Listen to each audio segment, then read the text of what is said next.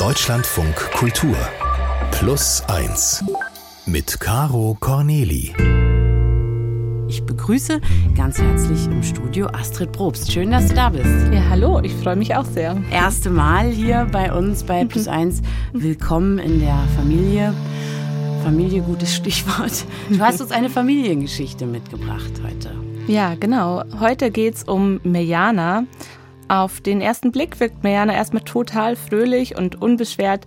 Sie hat lange braune Haare, große Augen, eine Stupsnase, die lässt sie jünger als 39 wirken. Und sie lacht viel, erzählt von ihrem Mann, ihren zwei Kindern, ihren Freundinnen und ihrer Korbballmannschaft. Ich glaube, dass ich äh, sehr emotional bin dass ich etwas ungeduldig bin, eine nicht so gute Eigenschaft, ähm, dass ich eine sehr verknüpfende Rolle in Gruppen und im Umfeld eingenommen habe, irgendwie, dass ich ja, ganz viel Liebe zu verteilen habe. Ich habe Mirjana in Bremen besucht, wo sie lebt. Ihre Erdgeschosswohnung ist in einem Backsteingebäude mit Garten und Hecke drumherum, unweit vom Wasser. Dort ist es also sehr idyllisch, werde da nicht der Lärm der Kettensäge. Im Garten wurde nämlich die Hecke beschnitten, das wird man vielleicht mal auf den Aufnahmen hören. Okay. Die Wohnung ist total hell. In der Ecke brennen Kerzen, von der Decke hängen Kronleuchter, im Flur steht ein Klavier. Wir haben uns dann an den großen Holztisch in der Wohnküche gesetzt und Mirjana hat angefangen zu erzählen.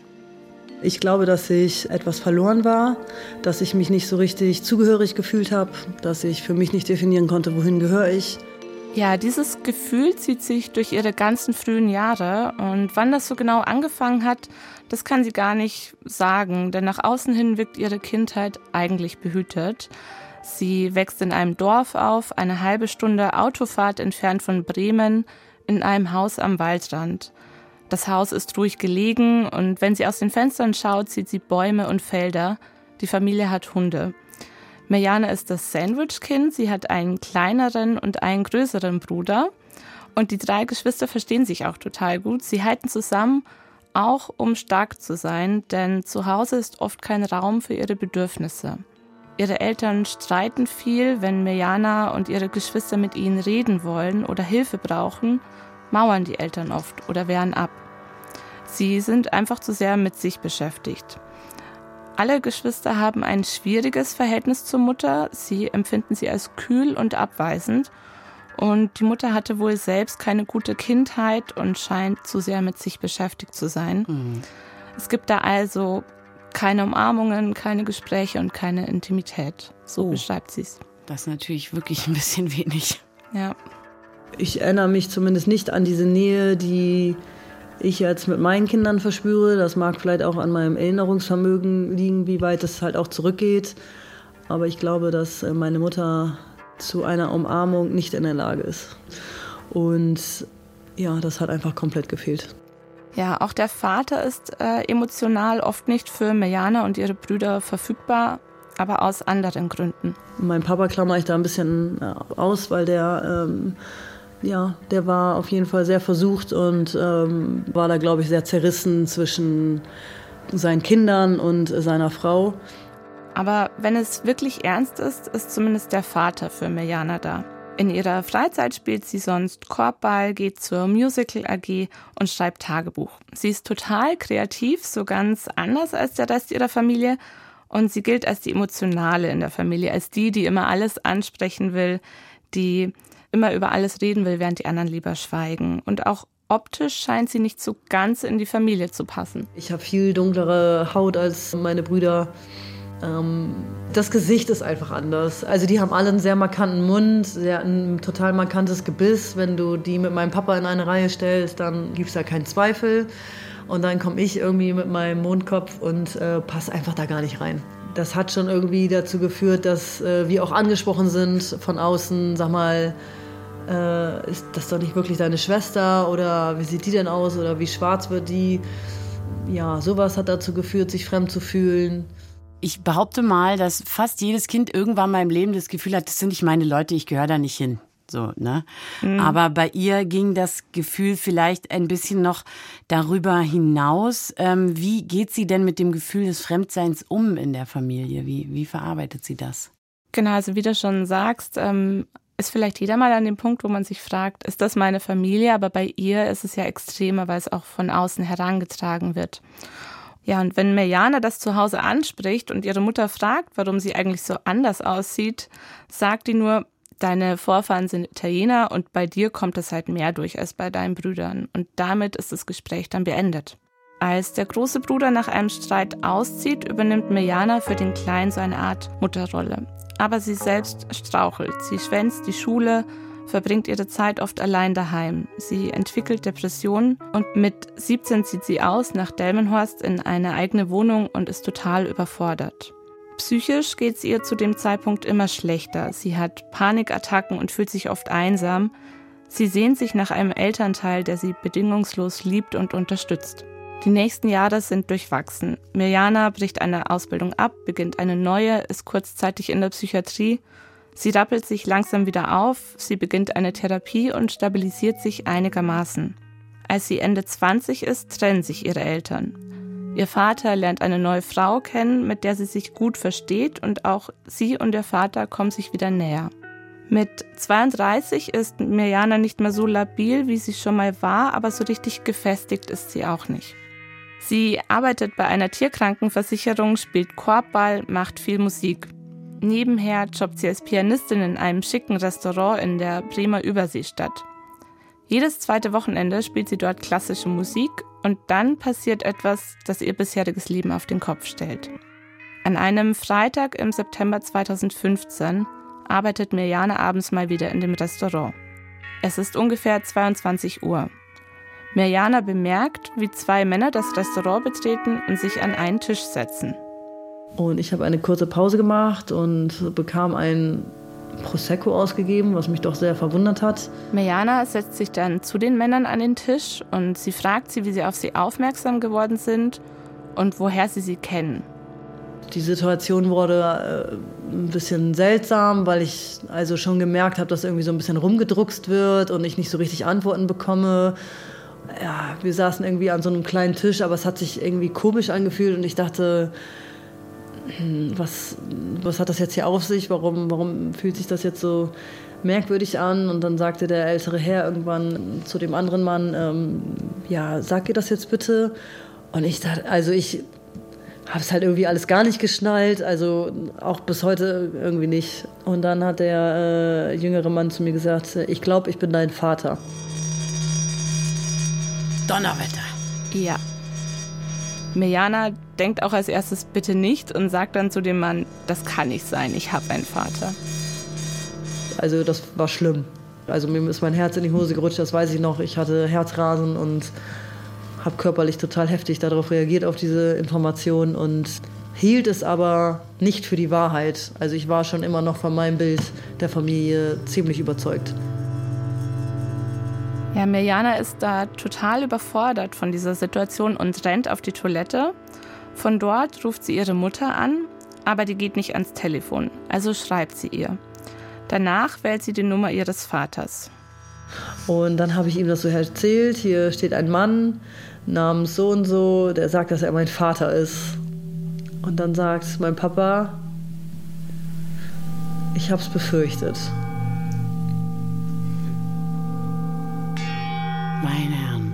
Bricht so innerhalb von wenigen Minuten mal eben ein Leben komplett in verschiedene Einzelteile, war. So stelle ich mir hm. das vor. Hm, ja. Wie äh, geht es dann nun weiter in diesem Schockmoment? Ja, Mirjana wirft es erstmal völlig aus der Bahn. Und weil ihr Vater oder der, den sie halt bisher dafür gehalten hat, an dem Abend auf einem Partyschiff ist und nicht zu ihr kommen kann, ruft sie erstmal ihren Ex-Freund an. Mit dem ist sie recht gut befreundet und der macht sich sofort auf den Weg. Dann geht sie zurück in den Saal und setzt sich wieder an den Tisch zu den zwei Männern. Eigentlich müsste sie längst wieder Klavier spielen, aber dazu ist sie jetzt einfach nicht mehr in der Lage. Stattdessen bestellt sie einen Ramazzotti nach dem anderen und trinkt mit dem fremden Mann und später ihrem Ex-Freund, der sie dann auch nach Hause bringt. Kurz nachdem sie dann zu Hause ist, hört sie Autotüren zuschlagen. Ihr Vater und dessen neue Frau kommen. Alle sind recht betrunken und durcheinander. Sie reden und weinen. Mirjana und ihr Vater fühlen sich beide betrogen. Und gleichzeitig schreibt Mirjanas Mutter ihnen jetzt ununterbrochen Nachrichten und sagt, alles sei gelogen. Mirjana und ihr Vater wissen nicht, ob sie ihr glauben können. Sie haben Fragen und keine Antworten und beschließen noch am selben Abend, dass sie jetzt einen Vaterschaftstest machen. Ab dem Zeitpunkt begann dann halt auch so eine Art Vakuum. Also es hat sich alles nur darum gedreht in meinem Kopf. Da fing so ein bisschen die Identitätskrise an. Wohin gehöre ich eigentlich? Äh, was hat das jetzt zu bedeuten? Was hat das für Folgen? Was macht das mit mir? Was macht das mit meinen Geschwistern? Es vergehen Wochen, bis das Ergebnis da ist. In der Zeit denkt Mirjana alles durch. Eine Freundin hat eine Collage gebastelt und Fotos von Mirjana neben Fotos von dem Mann gestellt, der behauptet, ihr Vater zu sein. Sie sehen sich ähnlich, das muss auch Mirjana zugeben. Sie geht weiter zur Arbeit, aber innerlich dreht sie durch. An einem Tag denkt sie, dass es möglich sein kann und am nächsten Tag, dass das alles nur ein Scherz ist. Und ähm, dann saß ich auf der Arbeit bei der Tierkrankenversicherung und habe irgendwann äh, online die Ergebnisse abgefragt. Und ähm, da stand in roter, dicker Schrift, eine Vaterschaft ist zu 100 Prozent ausgeschlossen. Mirjanas Papa ist nicht ihr Papa. Nachdem sie das erfährt, ruft sie ihn sofort an. Der düst mit seiner Frau los zu Mirjanas Arbeitsstelle. Im Campingbus von Mirjanas Vater sitzen die drei wieder zusammen, trinken Schnaps und weinen. Wieder rufen sie Mirjanas Mutter an, die wieder nicht abnimmt. Ihr Vater erklärt, dass er den Mann kennt. Er war früher der Chef ihrer Mutter und ein Freund der Familie. Der Vater hatte damals schon ein mulmiges Gefühl. Einmal hat er sie sogar beide zu Hause getroffen. Das war so vor 39 Jahren und so alt ist Mirjana heute. Nach dem Vaterschaftstest spricht nun alles dafür, der Familienfreund und Mirjanas Mutter hatten eine Affäre, bei der sie entstanden ist. Ja, wir haben ja eigentlich also gehört, Mirjanas Mutter hatte Nachrichten geschrieben, nachdem mhm. das sozusagen raus war. Dann war sie telefonisch immer nicht so richtig erreichbar. Ähm, welche Rolle spielt sie denn da oder wie, wie, wie hat sie sich verhalten in der Zeit? Ja, Mirjanas Mutter hätte das Ganze natürlich aufklären können und Mirjana auch da Sicherheit geben können, dass sie nicht diese Wochen verbracht hätte, um zu warten auf das Ergebnis. Hat sie aber nicht und das ist das, was Mirjana ihr da auch tatsächlich vorwirft oder wo sie da sehr enttäuscht ist. Die Mutter blockiert nämlich lange Zeit jedes Gespräch zu dem Thema und Mirjana merkt dann irgendwann, sie kann sich nicht auf sie verlassen und muss ihre eigene Wahrheit und ihren eigenen Umgang finden. Ich stelle mir gerade vor, diese Frau hat jahrelang versucht, das zu vergessen. Mhm. Und das muss natürlich auch ganz schön schrecklich sein in dem Moment, wenn sich das einfach nicht mehr weiter lügen lässt. Ne? Das ist, also ne, aus ihrer Sicht gesprochen, ist das auch ein ganz schön abgefahrener und ganz schön äh, einsamer Schockmoment, könnte ich mir so vorstellen. Ja, ja, absolut. Ich konnte leider mit Mirjanas Mutter nicht sprechen. Das war absolut nicht möglich. Das hätte ich gerne gemacht. Deshalb kenne ich das natürlich nur aus Mirjanas Erzählungen und der Erzählung ihres Vaters. Der Vaterschaftstest hat also bewiesen, ihr Vater ist nicht der, den sie immer dafür hielt. Und alles spricht dafür, dass der fremde Mann mit den dichten Augenbrauen und schwarzen Haaren, der sie da an dem Abend im September angesprochen hat, ihr leiblicher Vater ist. Ein Vaterschaftstest mit ihm beweist das dann auch. Er heißt Orhan und stammt aus der Türkei. Das macht Mirjana zur Halbtürkin, ihre Brüder zu Halbbrüdern, ihren Papa zu Keimpapa. Für Mirjana ist das ein Schock. Aber da ist auch noch ein anderes Gefühl, so ein ganz diffuses, das sie so gar nicht richtig in Worte fassen kann. Sowas wie Erleichterung und vielleicht auch Hoffnung, dass dieser Mann, also ihr Vater, ihr den Halt geben kann, der immer gefehlt hat. Als ich mit Mirjana zum ersten Mal telefoniert habe, hat sie gesagt, dass er wie so ein Retter auf sie wirkte. Also ich habe halt alleine gewohnt, ich hatte keine so richtige Zugehörigkeit, also ich meine jetzt nicht äh, auf die Tränenriese gedrückt, ich hatte keine Freundin, so meine ich das nicht, sondern ich war halt schon so ein bisschen äh, so ein bisschen lost. Hatte immer mal diesen und diesen Typen, aber nichts Beständiges. War körperlich auch in keiner guten Verfassung. Ähm, hab, ja, ich glaube schon innerhalb der Zeit, in der wir Kontakt haben, sehr, sehr viel abgenommen. War einfach labil, würde ich sagen. Und da kommt also dieser leibliche Vater in ihr Leben und mit ihm ein Versprechen. Das könnte ein Elternteil sein, der ihr Liebe und Zuneigung gibt, der wirklich für sie da ist und auf den sie sich verlassen kann. Ich habe auch mit einer Expertin gesprochen, Anja Paulmann. Sie ist Psychologin und Mediatorin und sie kennt diese Erleichterung von vielen anderen Kuckuckskindern. So nennt man dieses Phänomen. Und sie sagt, manche spüren durchaus unterbewusst, dass da etwas nicht stimmt. Und viele sind dann erstmal glücklich, wenn sich ihr Bauchgefühl quasi bestätigt. Aber dieses Glücksgefühl hält nur kurz. Für Mirjana ist schnell klar, sie will eine Zukunft und damit eine Beziehung zu ihrem leiblichen Vater. Mirjana und Orhan treffen sich ab da häufiger, er lädt sie in teure Restaurants ein, nimmt sie zu Treffen mit Geschäftspartnern und Freunden mit. Er ist stolz auf seine Tochter, die hübsche Musikerin. Bald schreiben sie täglich auf WhatsApp, manchmal bis zu 100 Nachrichten am Tag.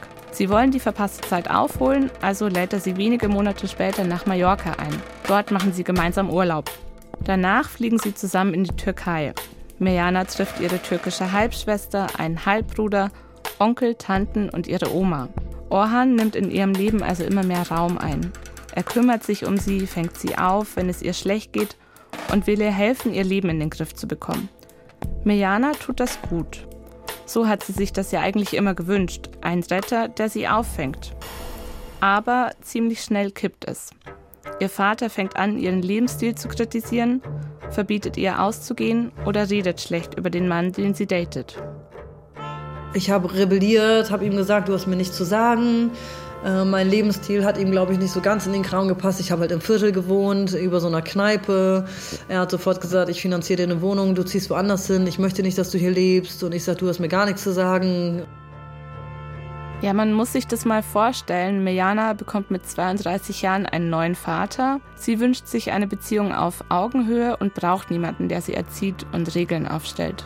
Ich fand das, glaube ich, schwierig, meine Rolle in dem Ganzen zu finden, weil ich war eine erwachsene Frau und ich bin halt nicht die Tochter. Wir sind nicht zusammen aufgewachsen und somit sind da Welten aufeinander geprallt. Das war halt einfach sehr explosiv. Also von wir lieben uns und wir hassen uns in, innerhalb von einer Minute war eigentlich alles dabei. Ja, auf mich wirkt es ein bisschen, als hätte der Vater gedacht, oh, da muss ich hier mal ein bisschen äh, Gas geben.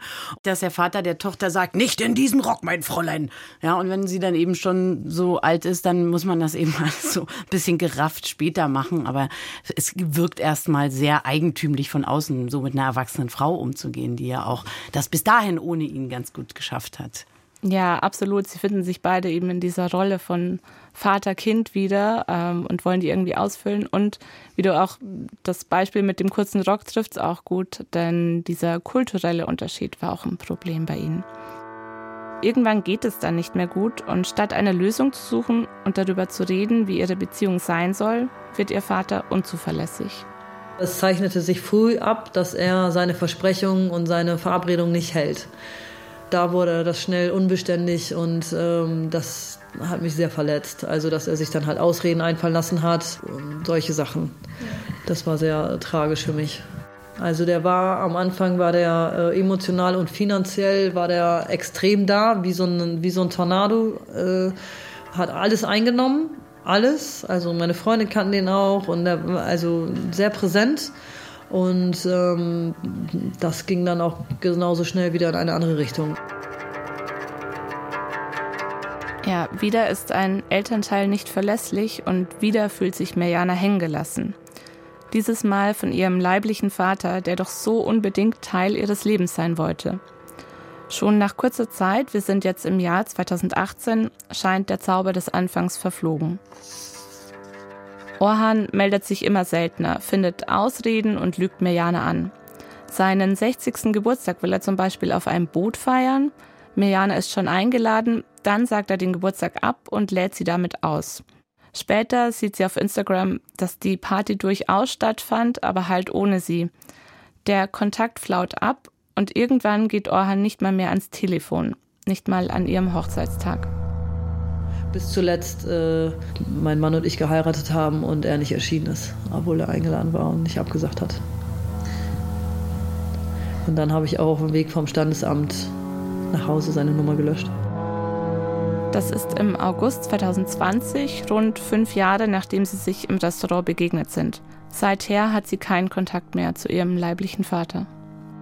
Ach man, das ist irgendwie traurig. Also wenn man sich jetzt noch überlegt, dass ihre Mutter sie ja auch durchgelogen hat und dann so eine menschliche Enttäuschung. Mhm. Ähm, da ist so der Begriff Eltern, könnte ich mir vorstellen, ein, ein Reizwort für diese junge Frau, die eigentlich nur einen Ort haben wollte, zu dem sie gehört oder eine, eine Gang, zu der sie gehört. Ja, das klingt tatsächlich tragisch für mich. Ja, ja, das ist es. Ja, es stellt sich vielleicht jetzt noch ein bisschen die Frage, wie, wie geht es ihr damit, dass sie nun eigentlich gar keine Eltern mehr hat, so richtig?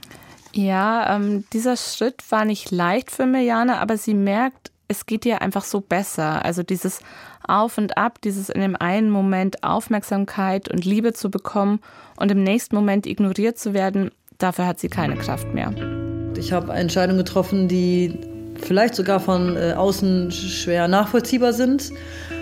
Sowas wie den Kontaktabbruch oder auch andere Systeme, aus denen ich rausgegangen bin und habe dann aber mittelfristig gemerkt, dass es mir nach und nach besser geht. Also der Schmerz war groß, gar keine Frage. Ich habe da sehr drunter gelitten, aber ähm, unterm Strich die Freiheit hinterher zu verspüren oder die Freiheit haben zu dürfen, dass es auch ohne geht und dass diese Abhängigkeit oder dieses System, in dem man sich befindet, kein gutes war. Diese Erkenntnis hat mich, glaube ich, sehr bestärkt, äh, einfach für mich sicher zu werden. Mirjana merkt, sie muss keinen Kontakt zu ihren leiblichen Eltern haben, wenn ihr das nicht gut tut. Und das hat was Befreiendes für sie. Deshalb bricht sie auch den Kontakt zu ihrer Mutter ab, als sie selbst Kinder bekommt. Das war schon ein Jahr zuvor, 2019. Und am Ende ist ihr sozialer Vater die große Konstante in ihrem Leben. Er war es, der sie unterstützte, als ihr leiblicher Vater in ihr Leben trat und wieder ging. Und er ist geblieben, obwohl der ganze Prozess natürlich auch schwer für ihn war. Mein Papa war ja auch sehr verletzt und ähm, sehr verloren in dem, in dem Ganzen und hat viel Boden unter den Füßen verloren. Also ähm, wenn wir mal früher gespaßt haben, so, ja, meine Stampferbeine, die, die hast du von mir oder du schwitzt so, weil ich immer so schwitze. Und dann haben diese ganzen Anekdoten haben ja gar keine Bedeutung mehr, weil es ja einfach gar nicht mehr so sein kann. Also selbst heute haben wir das noch teilweise. Meine Tochter hat zum Beispiel häufig Nasenbluten und Papi hat auch äh, oft Nasenbluten und dann fällt ihr auf einmal ein, es gibt ja gar keine Verbindung. Also genetisch gesehen, das kann ja gar nicht sein, nur er ist ja nicht mal richtiger Opa. Auch wenn sie nicht blutsverwandt sind, ihr sozialer Vater ist Mirjanas Papa. Er war es, der sie zum Altar führte, als sie heiratete. Sie stehen sich immer noch nah und auch mit seiner neuen Frau versteht sich Mirjana weiterhin sehr gut. Und auch ihre Halbbrüder sind für sie wie richtige Brüder. Zu ihnen verspürt sie eine wahre Geschwisterliebe und seit Jahren fahren sie gemeinsam in den Urlaub und verbringen auch sonst viel Zeit zusammen. Mich würde noch mal interessieren, ähm, wie häufig sind denn so Kuckuckskinder? Man hört ja doch immer wieder mal, jeder kennt eigentlich einen, der einen kennt. Hast du da Zahlen zu? Es gibt ja keine offiziellen Zahlen, weil das einfach nicht erhoben wird. Es ähm, gibt nur Schätzungen, das heißt zwischen ein bis zwei Prozent ähm, der Neugeborenen sind Kuckuckskinder. Also es wären so um die 10.000 im Jahr. Aber es ist natürlich immer noch ein großes Tabuthema und überhaupt die Frage, ob es rauskommt. Ja, also es ist tapfer eigentlich ne, von Mariana dann auch also vor allem ihre Mutter loszulassen, dann den Ohrhahn, den Wirbelwind wieder loszulassen. Das ist ja sicherlich auch nicht ganz leicht, wenn man dann zum ersten Mal so angedockt hat und dann muss man aber einsehen, nee, Blut ist eben doch nicht dicker als Wasser oder ist auch nicht alles. Ähm, ich finde das tapfer. Hattest du das Gefühl, sie ist im Reinen mit sich und dieser Geschichte? Also Mirjana sagt schon, dass sie im Reinen mit sich ist und so habe ich sie auch empfunden. Ich glaube aber, dass sie nicht komplett frei ist von dieser Sehnsucht nach Familie. Also sie meinte auch, wenn ihre Mutter oder wenn Orhan an der Tür klopfen würde, sie würde beide hereinlassen. Natürlich bräuchte es eine Aussprache und ähm, dass, dass beide ehrlich äh, mit der Situation umgehen, aber der Kontaktabbruch ist für sie nicht ganz final. Und natürlich ist da eben weiterhin diese Leerstelle in ihrem Leben dadurch, weil sie keinen Kontakt mehr zu ihren leiblichen Eltern hat.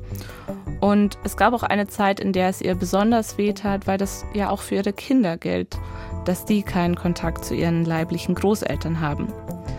Es ist ihr also nicht egal, dass, es, dass dieser Kontakt nicht mehr besteht, aber sie hat auch erkannt, dass sie sich ihre eigene Familie aufbauen kann. Und sie ist glücklich mit ihrer eigenen kleinen Familie und führt enge Freundschaften. Sie hat auch so eine Freundin, die etwas älter ist und für sie ja eine Mutterrolle übernommen hat. Außerdem hat sie weiterhin Kontakt mit ihrer türkischen Familie in Antalya und erst im Sommer hat sie sie wieder besucht und vor wenigen Monaten ist dann leider ihre Oma gestorben, aber die konnte sie noch mal kurz zuvor sehen, was Mirjana auch sehr wichtig war. Und auch mit ihrer Halbschwester trifft sie sich oft.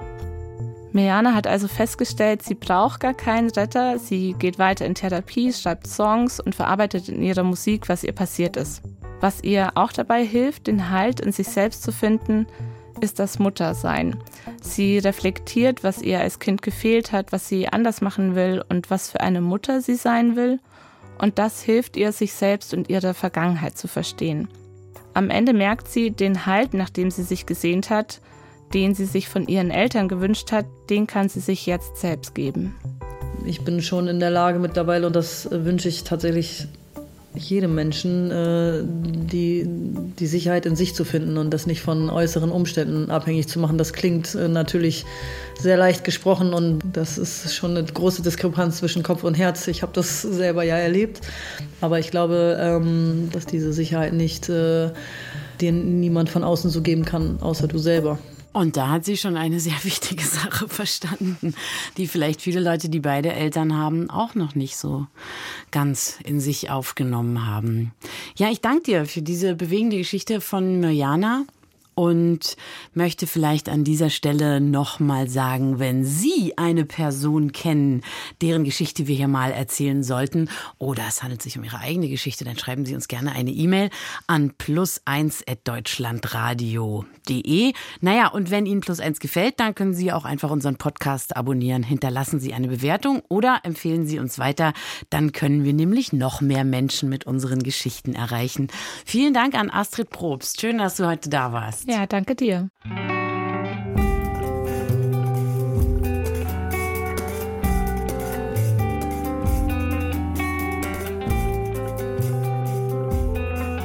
Das, liebe Plus 1 Freunde, war's mit dieser Folge. Falls Sie jetzt aber noch Schwung haben oder vielleicht eine längere Bahnfahrt vor sich, hören Sie doch gleich noch bei unserer zweiten Folge von Plus 1 rein. In der war die Palliativmedizinerin Petra Anwar zu Gast. Und dann hat er irgendwann angerufen, 600 Kilometer zwischen uns, und sagt, so Petra, du bist vom Fach, wie lange habe ich noch? Hm. Und ich war sprachlos. Also jedem Patienten hätte ich antworten können, meinem Vater konnte ich irgendwie nicht antworten.